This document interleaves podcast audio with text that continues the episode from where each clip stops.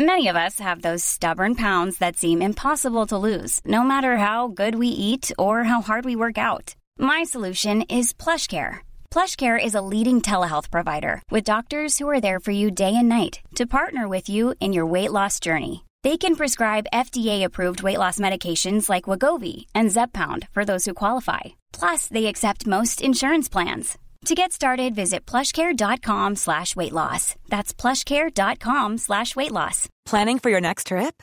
Elevate your travel style with Quince. Quince has all the jet-setting essentials you'll want for your next getaway, like European linen, premium luggage options, buttery soft Italian leather bags, and so much more. And is all priced at 50 to 80% less than similar brands.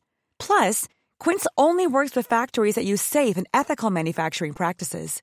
Pack your bags with high-quality essentials you'll be wearing for vacations to come with Quince. Go to quince.com slash pack for free shipping and 365-day returns.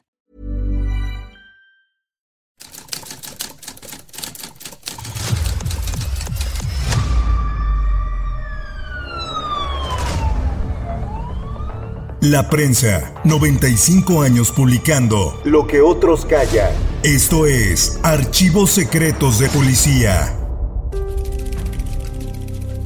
Un acontecimiento entre dos hombres de alta sociedad, por la disputa de la esposa de uno de ellos, tuvo como escenario una de las colonias más exclusivas de la Ciudad de México. Esta es la historia de celos y plomo en Polanco.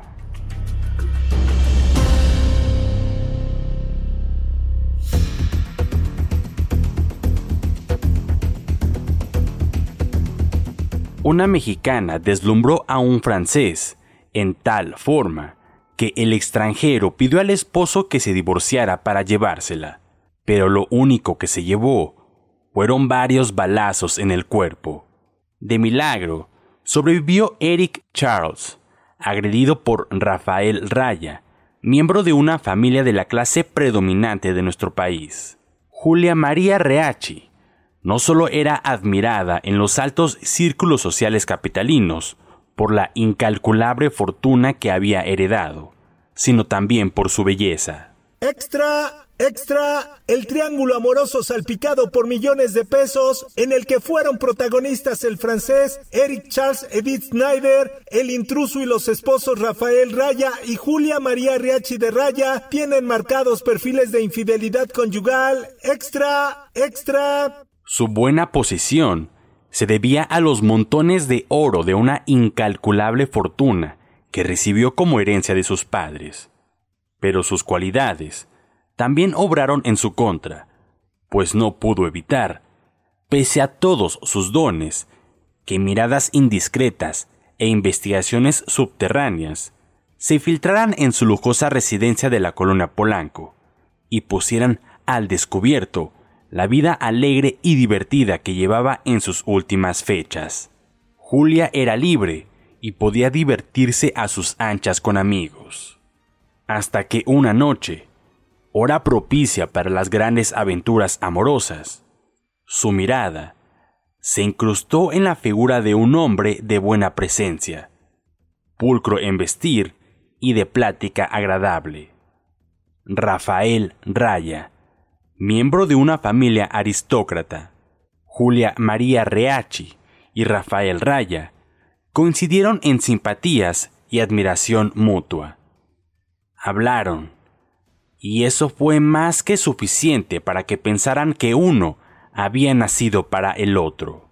Se entrelazaron en un romántico idilio, y poco después los amoríos culminaron en matrimonio, el segundo de ella. Sin embargo, había personas que envidiaban a la millonaria de porte real.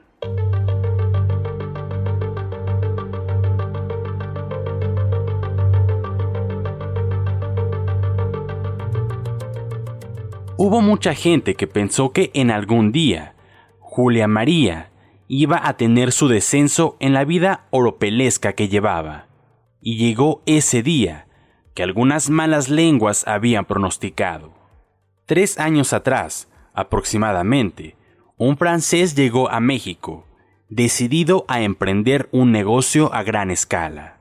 un francés casado, que escogió México como sitio para pasar sus últimos días en compañía de su familia. Se trataba de Eric Charles Edith Snyder, hombre maduro, que no había perdido su porte distinguido. Eric, después de consultar con amigos y paisanos, decidió instalar una compañía especializada en importación de maquinaria agrícola e industrial. Como hombre acostumbrado a frecuentar los altos círculos sociales de París, Eric trabó amistad con los círculos más exclusivos de nuestra sociedad, hasta el grado que al año de ser huésped en México, podía vérsele siempre caballeroso, solícito y cortés con las bellas damas en las fiestas más rumbosas. Y fue en una de esas fiestas donde conoció a Julia María. Ignoraba que era esposa de Rafael Ayala en un principio. Desde que la vio, se enamoró de sus encantos. Le pareció la mujer más hermosa de cuantas sus ojos habían visto. Le cortejó, y ella, quizá ávida de una nueva aventura, coqueteó con él. Cuando Eric se enteró de que Julia María era casada, no había manera de arrepentimiento. Siguió de frente, estimulado por la franqueza y la gracia de ella. El idilio tomó proporciones tormentosas. Se hicieron mutuas confesiones de amor. Dijeron amarse, y para entonces, Rafael Raya quedó convertido en el ángulo molesto del fatídico triángulo.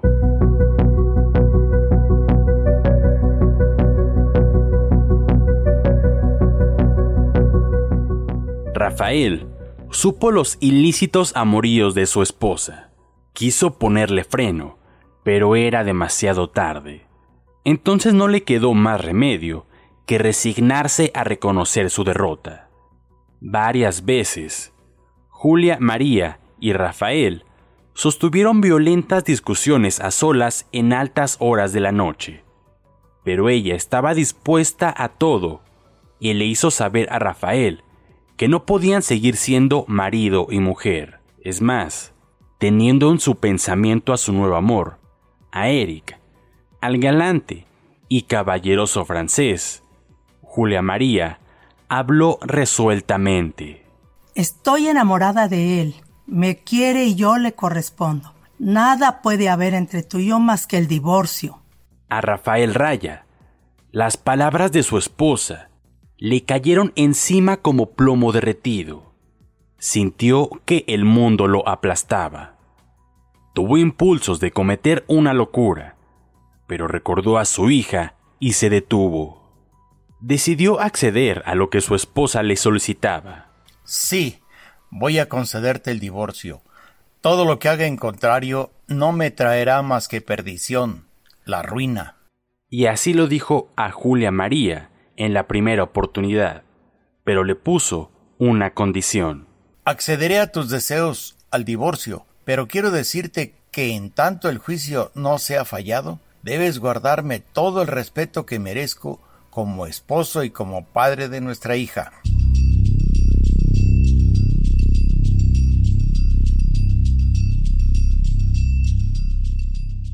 Julia María, a quien lo único que le interesaba era quedar libre de todo vínculo matrimonial con Rafael, para convertirse en esposa del galanteador francés, dijo a su esposo que respetaría la condición que le ponía, que procuraría comportarse lo mejor posible para evitar habladurías y molestias.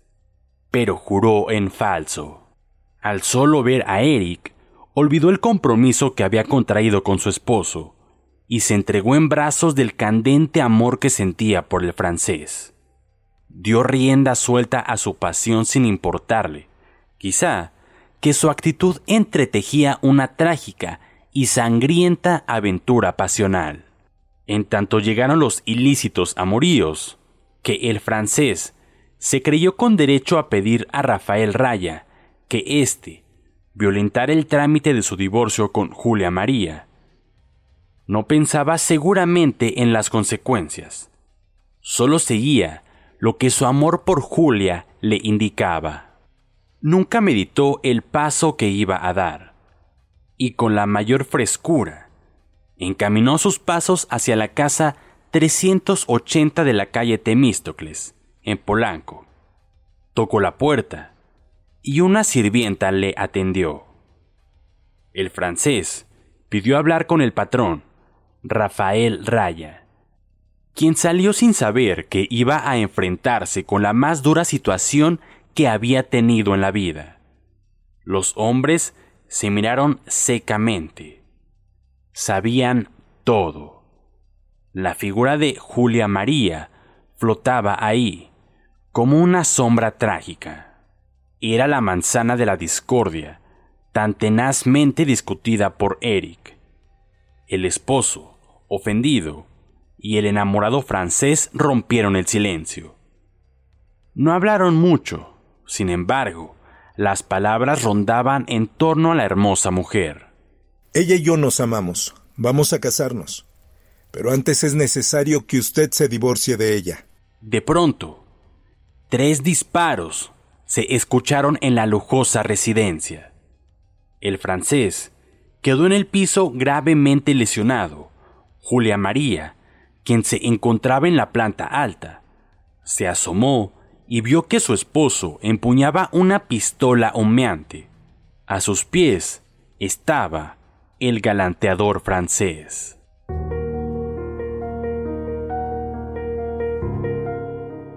El extranjero fue encamado en la sala 7 de la Cruz Roja de Durango y Monterrey, en la colonia Roma, y negó haber peleado con el ingeniero Raya por causa de la esposa del mismo el doctor Antonio Santamaría Rodríguez, quien intervino quirúrgicamente a Eric en la Cruz Roja, aclaró que el francés solamente recibió un tiro. La bala penetró por la mano izquierda, perforó el abdomen y lastimó el brazo derecho. Con responsiva médica, y habiendo cesado la gravedad, pasó hacia el hospital inglés. Pasaron los días y el jueves 21 de mayo de 1953, el ingeniero químico y charro Rafael Raya declaró ante el juzgado 18 de la Sexta Corte Penal, debidamente amparado y acompañado de sus abogados José López, Rodolfo García y Aureliano Peña Ruiz. El juez Ignacio Calderón supo que el caballista tenía permiso de la Secretaría de la Defensa Nacional para portar armas por promoción de la Asociación de Charros.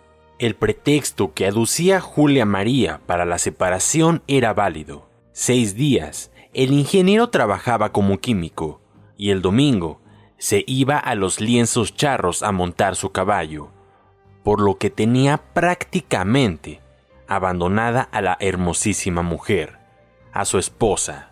La señora Almada, madre de Julia María, dijo que no se explicaba el motivo por el que Rafael Raya ofendía a su mujer, sin importarle manchar el prestigio de las aristocráticas familias Reachi y Raya, muy conocidas en la Ciudad de México.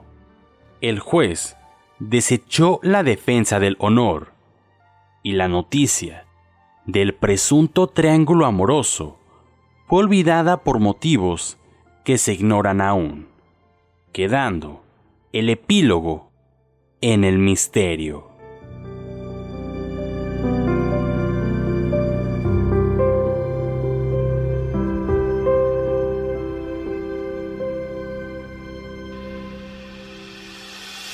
Puedes escuchar este y otros podcasts OM en Apple Podcast, Spotify, Google Podcast, Acast, Deezer, Amazon Music o al correo podcast.om.com.mx. Esta es una producción de la prensa y el Sol de San Luis para Organización Editorial Mexicana.